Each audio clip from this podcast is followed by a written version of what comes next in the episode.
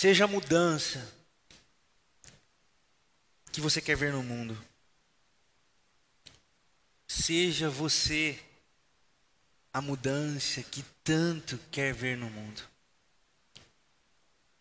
Tempos difíceis é é mais fácil para nós mandarmos tudo às favas e dizer que o mundo não presta. Nos tempos difíceis é muito mais fácil nós dizermos que o Brasil não presta, que os políticos não prestam. Em tempos de caos, em tempos de dor, é muito mais fácil nós dizermos que o mundo não presta. Quando nada está bom, é muito fácil nós dizermos que a igreja não presta, o pastor não presta. Temos muito motivo, muitos motivos para dizer que não vale a pena viver e perdermos a esperança. Mas para iluminar o nosso caminho essa noite, eu quero dizer que não ignore esses sentimentos. Eu também não estou aqui essa noite para dizer que você não deve sentir o que está sentindo. Mas eu proponho um diálogo com você nessa noite para que você preste atenção nesse seu sentimento. Somos tomados por indignação. Somos tomados por sentimentos que nos indignam diante da morte, diante do caos. Mas aqui agora uma pausa. A quem não sente? Existem aqueles que nada percebem. Existem aqueles que não choram. Existem aqueles que não sentem. Eu diria, existem aqueles que parecem não viver. Porque sentir é viver. Sentir é viver, só os vivos sentem. Só os vivos são capazes de sentir. O alienado o acomodado, o distraído. Já diria a minha avó, o folgado, o isolado. Para eles, tanto, tanto faz. Eles não têm a capacidade de se comover. Por isso não se indignam, por isso não choram, por isso não se revoltam, por isso não lamentam. Estes ficam à mercê de si próprios, anestesiados da vida e do mundo ao seu redor. A meu ver, são estes os mais perigosos. Eu espero nunca precisar da ajuda de um acomodado. Mas, a minha conversa essa noite é com gente que sente, gente que chora, gente que se comove e não se acomoda, gente que chora. Cuidado para não resignar-se nesses sentimentos. Porque ao nos depararmos com as dores do mundo, e principalmente ao testemunharmos as alienações dos acomodados, ficamos que por mais ainda indignados. Olhamos para eles e dizemos: vocês não vão fazer nada? Existe gente sofrendo ali, vocês não vão fazer nada. Existe mulheres morrendo na mão dos seus maridos machistas e vocês não vão fazer nada. Existem crianças sendo abusadas e vocês não vão fazer nada. Existem crianças morrendo de fome e vocês não vão fazer nada. Existem pessoas morrendo a cada dia nos nossos hospitais. E nós perguntamos: vocês vão continuar sem fazer nada? Indignar-se é humano, indignar-se é divino. Indignar-se é estar vivo, repito. sentir é um traço da presença divina em nós. Jesus chorou, eu já disse isso aqui domingos atrás. Na abertura da nossa celebração, Ricardo disse: O Emanuel, o Deus conosco, conosco, o Deus que sofreu as nossas dores, um Deus que foi capaz de chorar. Um Deus que se fez fraco para sentir a nossa fraqueza. Por isso, algumas perguntas para você essa noite. Você sente? Você chora? Você lamenta? Você se indigna com o caos e com a morte, com a injustiça? Ou talvez seja essa aqui a melhor pergunta: você deseja um mundo melhor? Repito, você deseja um mundo melhor? Então seja a mudança que você tanto quer para o mundo. Permita-se não ficar de braços cruzados.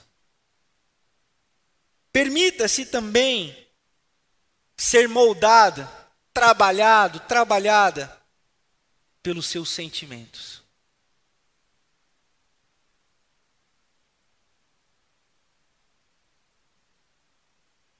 Vejam, como cristãos, há um chamado a todos nós. Nos tornarmos a imagem e semelhança de Jesus de Nazaré.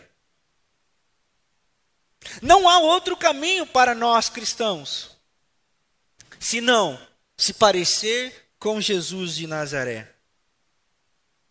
É preciso imitá-lo, e o caminho para isso é se tornar um ser humano melhor.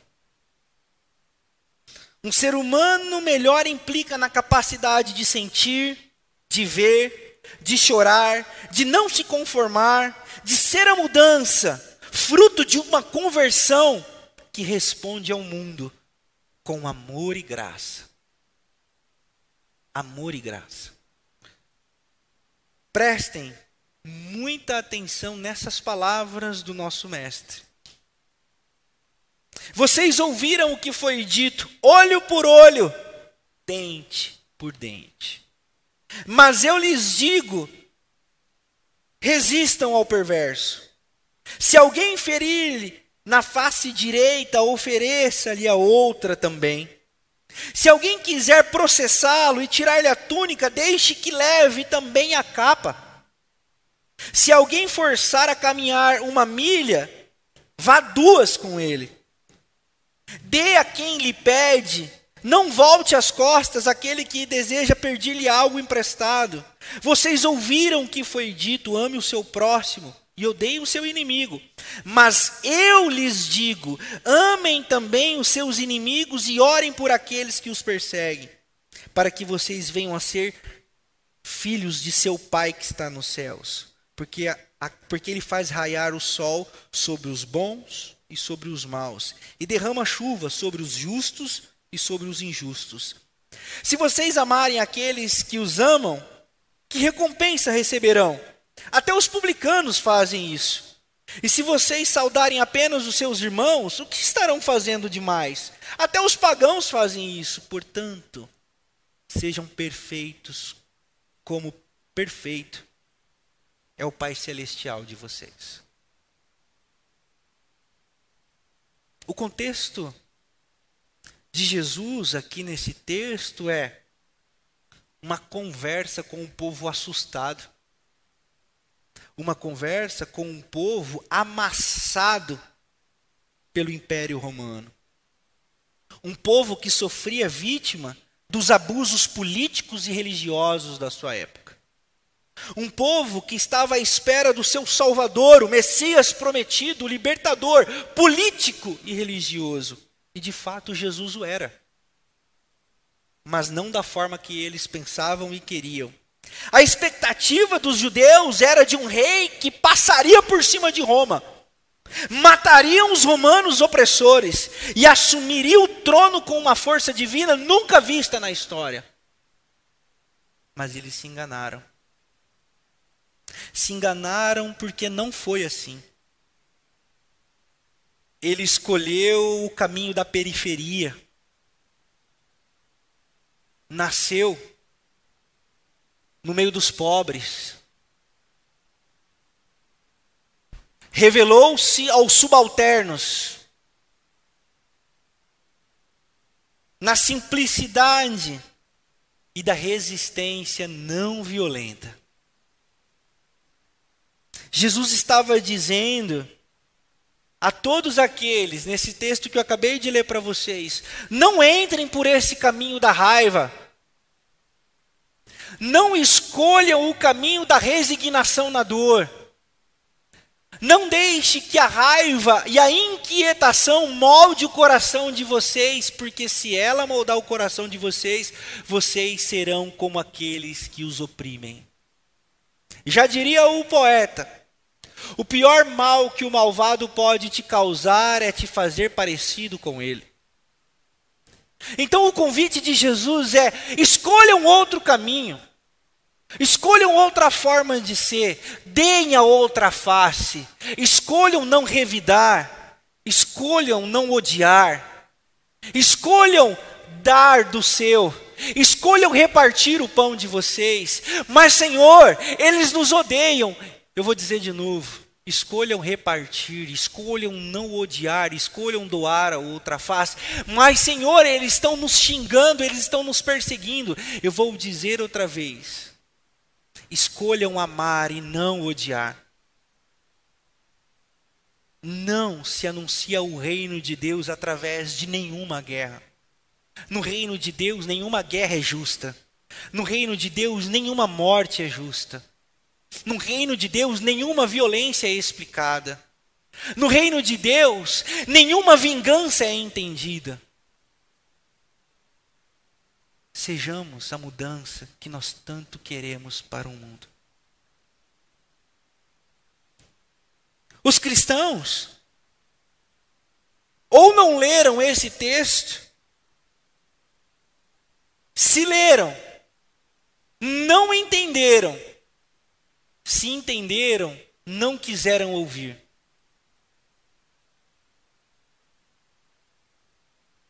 Prestem atenção.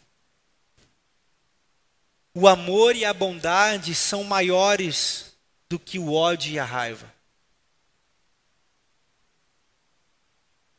O amor e a bondade são maiores do que o ódio e a raiva.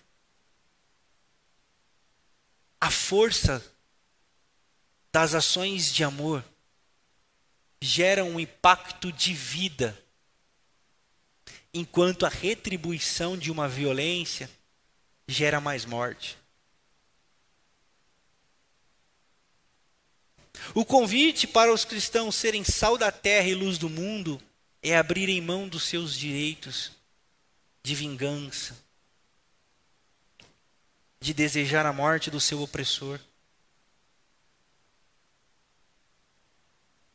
De fazer uma resistência violenta.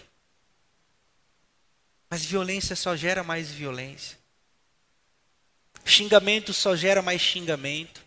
O erguer das nossas vozes só vai gerar mais grito. Nós precisamos é de amor e de bondade. Os acomodados nunca vão entender isso. Porque os acomodados são incapazes de sentir. Somente os inconformados, somente os que choram, são capazes de entender o quão difícil é tomar um tapa na cara e não odiar. Porque quem não sente, não sente.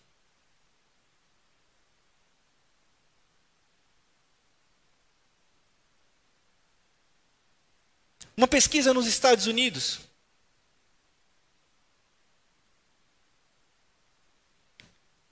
Entrevistou pessoas de vários lugares.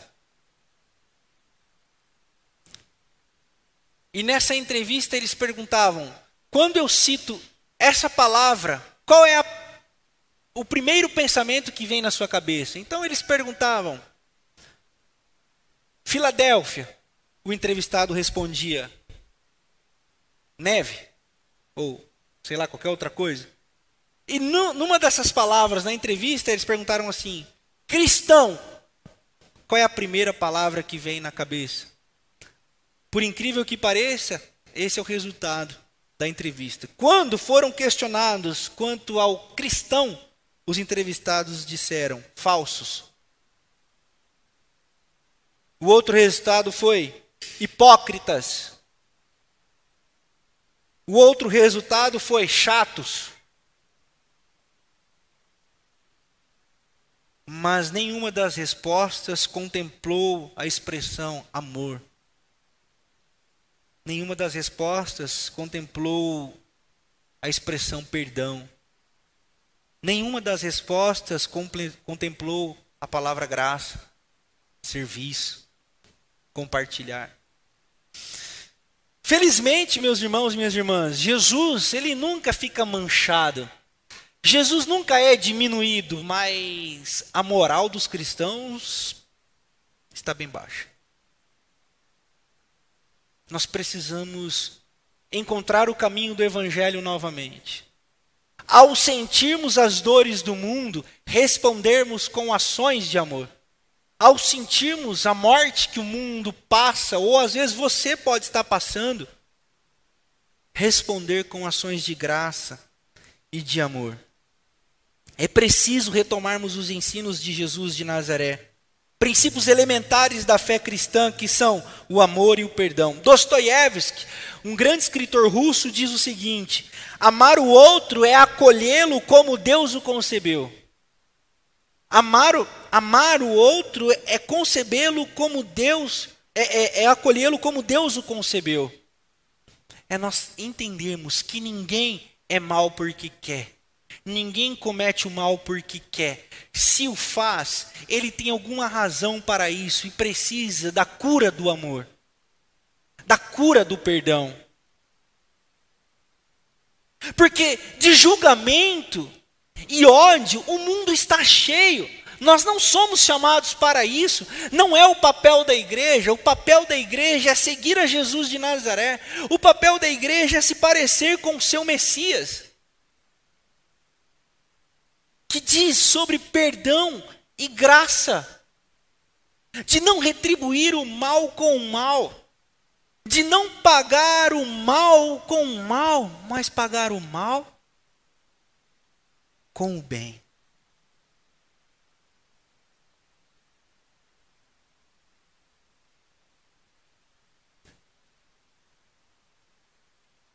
Por muitas vezes nós somos levados pela nossa inconformidade e expelimos. Perdoe-me o termo que usarei aqui, mas vomitamos a nossa raiva como justiça.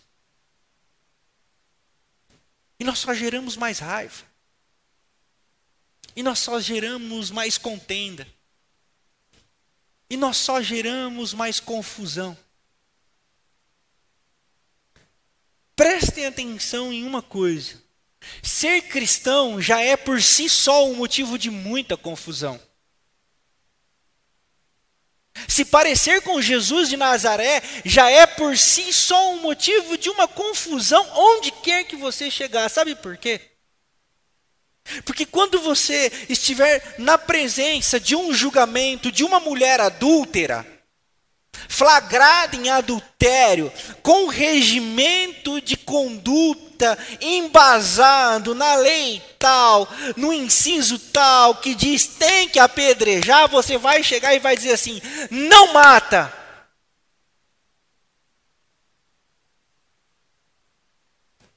Você não vai estar sendo violento, você não vai estar ferindo ninguém, você só está dizendo assim: morte não e por causa disso vão propor a cruz para você.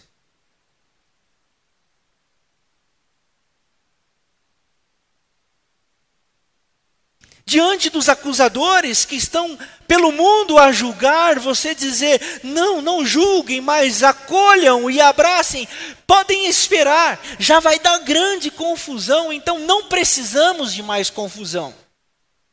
Não deve sair da nossa boca o fomentar de confusão. Deve sair da nossa boca o acolhimento, o abraço afetuoso que perdoa, que dá novas possibilidades, que não mata, que não julga. Nós não precisamos de mais violência, meus irmãos, minhas irmãs. Nós precisamos dar cabo nessa linguagem de violência. Não use palavra violenta na onde você estiver. Cuidado para que as palavras que saem da tua boca, porque a boca fala do que está cheio o coração, e o que contamina o homem não é o que entra, mas sim o que sai. Cuidado. Refreie. Os indianos. Ah, os indianos têm uma experiência tão forte que compartilho com você essa noite. Um deles, mestre, que comandava adolescentes, discípulos. Por um motivo torpe, discutiu com outro mestre que comandava outra turma de discípulos. E deixou-se dominar pela raiva e proferiu palavras que machucaram o outro colega. Foram diante do Mestre Supremo, e diante do Mestre Supremo ele disse: Eu errei. Eu falei palavras que feriram o meu amigo. Mestre, o que você tem a dizer a mim? O mestre então que respondeu: Você é inteligente o suficiente para saber o que você tem que fazer. E aquele cara saiu dali, pegou um arame, costurou a própria boca.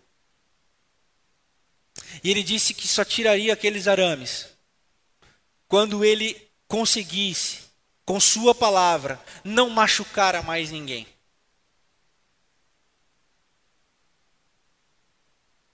É óbvio, é óbvio, muito óbvio que eu não estou ensinando ninguém a chegar em casa e pegar um fio de anzol e costurar a boca, mas é um exemplo muito forte para mim e para você para tomarmos cuidado com as palavras violentas que saem do nosso coração, do nosso interior, porque isso contamina a gente e contamina as pessoas à nossa volta. E Jesus, o nosso Mestre, está dizendo assim: chega com isso, por favor, parem com isso.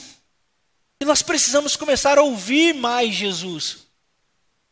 Nós precisamos começar a ouvir mais os ensinamentos do nosso Mestre. Nós carecemos aprender com Jesus.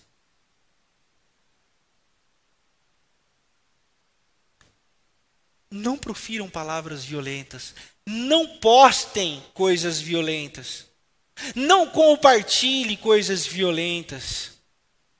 Promova paz, promova perdão, promova reconciliação. Mas não se conforme com a injustiça, não se conforme com o caos.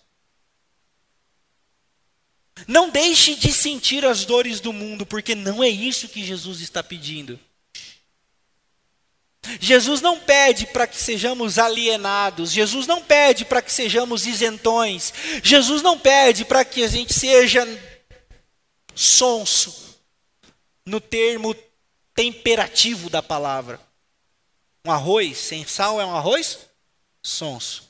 Uma carne sem sal é uma carne sonsa. Não é isso que Jesus pede, ao contrário, Jesus pede: vocês são sal da terra. Vocês sentem e dão sabor ao mundo. Vocês influenciam o mundo. Vocês contaminam, contagiam. Ou se quiserem usar uma palavra mais contemporânea, infectam. O mundo precisa ser infectado pelo vírus do amor. Nós precisamos amar mais. Amar mais. Lembrei-me, então, enquanto preparava esse nosso diálogo dessa noite, de um samba cantado por Bete Carvalho. Grande Bete Carvalho. É uma música de um compositor argentino chamado Leon Gieco. Prestem atenção. Eu só peço a Deus que a dor não me seja indiferente. Que a morte não me encontre um dia solitário sem ter feito o que eu queria. Eu só peço a Deus que a injustiça não me seja indiferente, pois não posso dar a outra face se já fui machucada brutalmente. Eu só peço a Deus que a guerra não me seja indiferente. É um monstro grande, pisa forte, toda a pobre inocência dessa gente. Eu só peço a Deus que a mentira não me seja indiferente se só um só traidor, se um só traidor tem mais poder que um povo, que este povo não esqueça facilmente.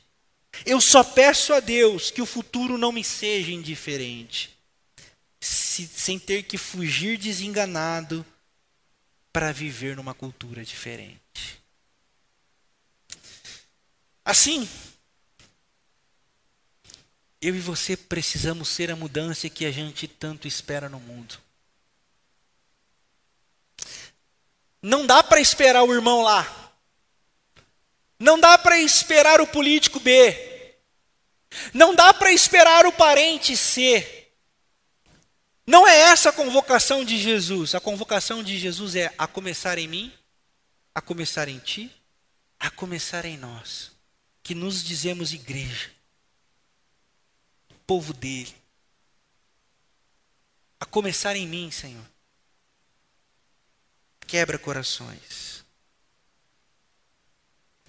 Tenha a capacidade de chorar, de sentir, de ver as dores do mundo e as suas, como eu disse aqui semana passada. Não se conformem com as injustiças, com os preconceitos, com, os, com o caos. Sentir, indignar-se é um ato de conversão a Deus e ao próximo. Mas não responda ao mal que vês com mal. Não odeie. Não queira vingança. Não. De maneira nenhuma deseje a morte. A morte é a nossa inimiga. Perdoe. Ame. Faça diferença onde você está amando. Certa vez, eu estava vendendo a minha bicicleta.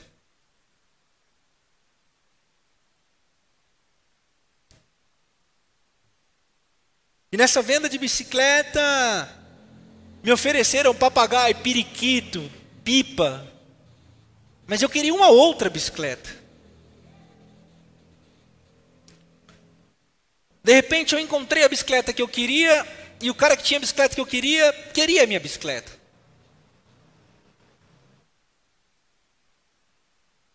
E quando fomos trocar as bicicletas, eu ainda tive que dar a minha bicicleta e mais um valor para ele.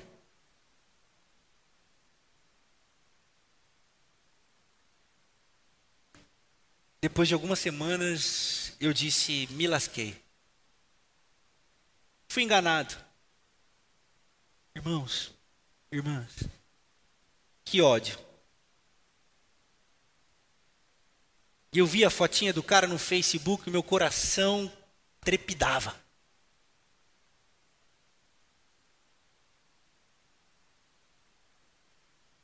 desgraçado, vigarista, que caia um tombo com essa bicicleta que ele levou minha.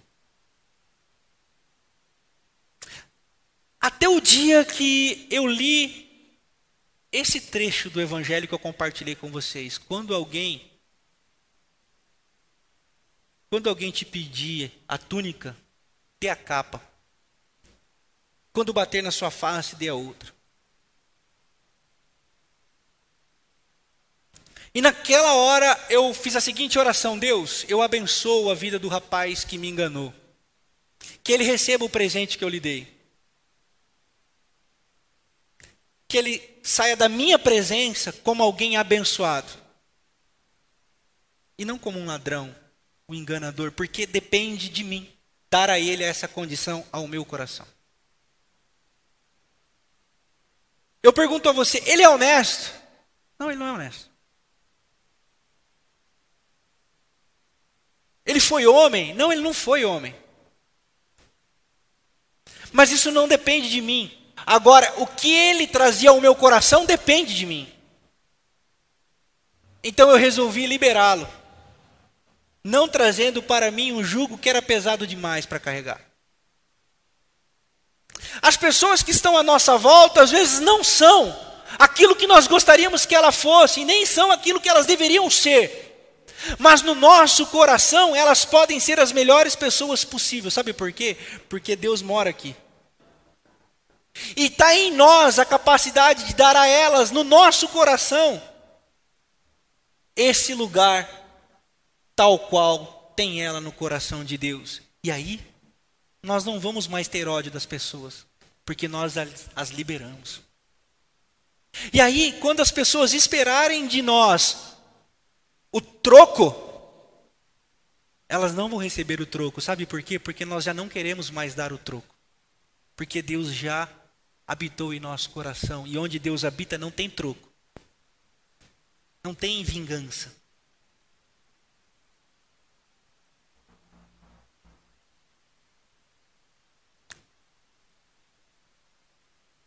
Nós temos todas as condições do mundo para apontarmos os erros das pessoas que estão à nossa volta e odiá-las por isso. Mas não é esse o chamado para aqueles que querem seguir a Jesus de Nazaré. Nós precisamos resistir ao mal por um caminho de não violência e de não ao ódio. Mahatma Gandhi, o grande libertador da Índia, da opressão inglesa, morto em 1948 por um fanático. Certa vez ele esteve frente a frente com um outro homem que queria matá-lo.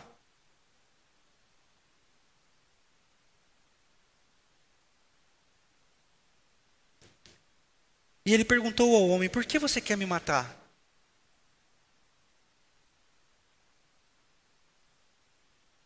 E o homem não sabia justificar.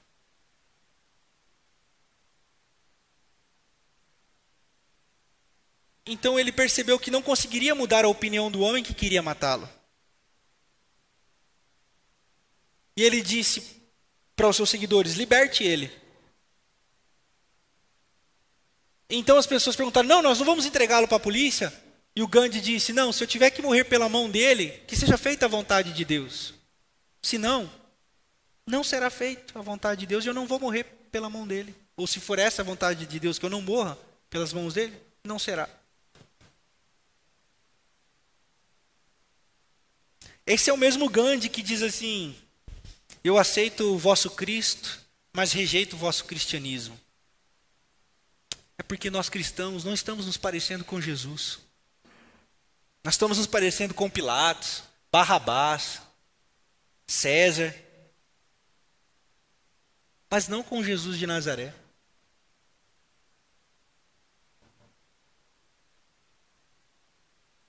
Nós cristãos devemos ser reconhecidos por parecer com Jesus.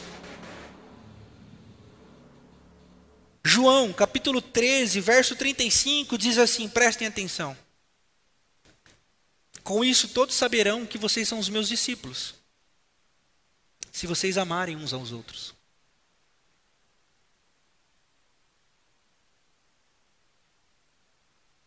Lucas, capítulo 6, verso 31 diz assim: Como vocês querem que os outros lhes façam, façam vocês a eles.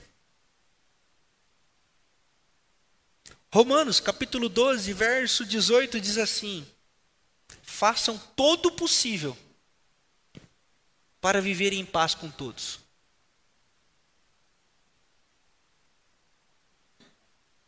Não caiam nos jogos do mundo. Não caiam nos jogos do mundo. Não caiam nas lógicas desse mundo perverso que busca a guerra, que busca o caos, que busca os xingamentos, as ofensas uns aos outros. Irmãos, eu não sei qual é o prazer que as pessoas têm de verem um semelhante seu diminuído, um semelhante seu diminuído. Qual é o gozo de ver alguém, a sua imagem e semelhança, apequenado, humilhado, diminuído?